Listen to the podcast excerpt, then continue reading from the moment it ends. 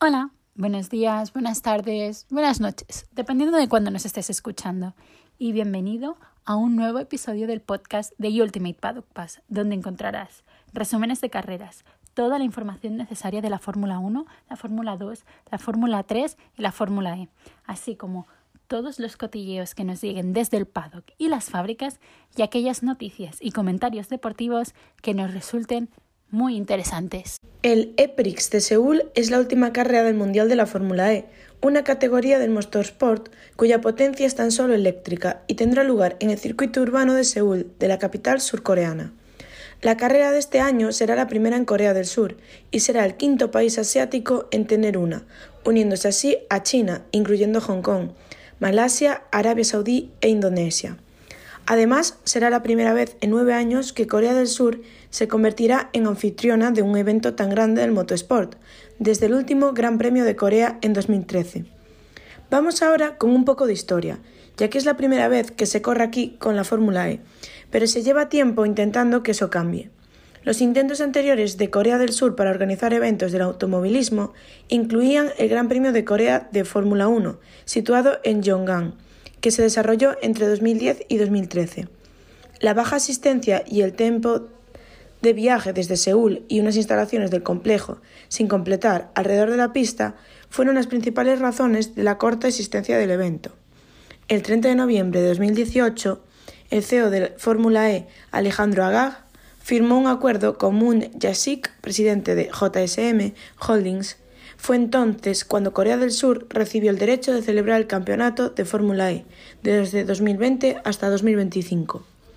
El objetivo es expandir el mercado asiático y proporcionar una plataforma para la cooperación entre la Fórmula E y la tecnología industrial del automóvil de Corea del Sur e innovaciones ecológicas.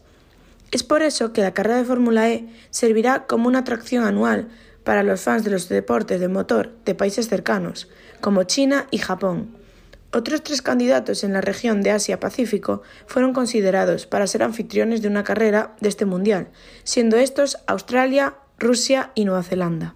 Debido a la pandemia del COVID-19, el EPRIX de Seúl fue suspendido siendo homologado según un sistema de banderas, primero como amarillo, que significaba mantener la oportunidad de celebrarse, y posteriormente como rojo, suspendiéndose la carrera junto al EPRIX de París de 2020.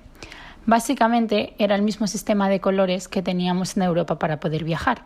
País más marcado como verde, viaje sin problemas. El amarillo significaba que el nivel del virus en el país era medio alto y el rojo prohibía el viaje a esos países por alto riesgo de contagio.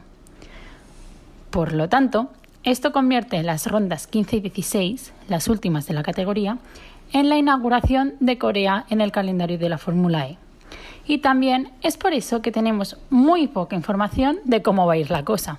Sabemos que el 23 de julio de 2018 se hizo el, estudio de las áreas candidatas para ser el circuito y Wang Yumun en Seúl fue elegida gracias a una encuesta donde la gente eligió la, la zona más turística como la Plaza Guayumun y, y la del ayuntamiento como las zonas claves en el circuito urbano.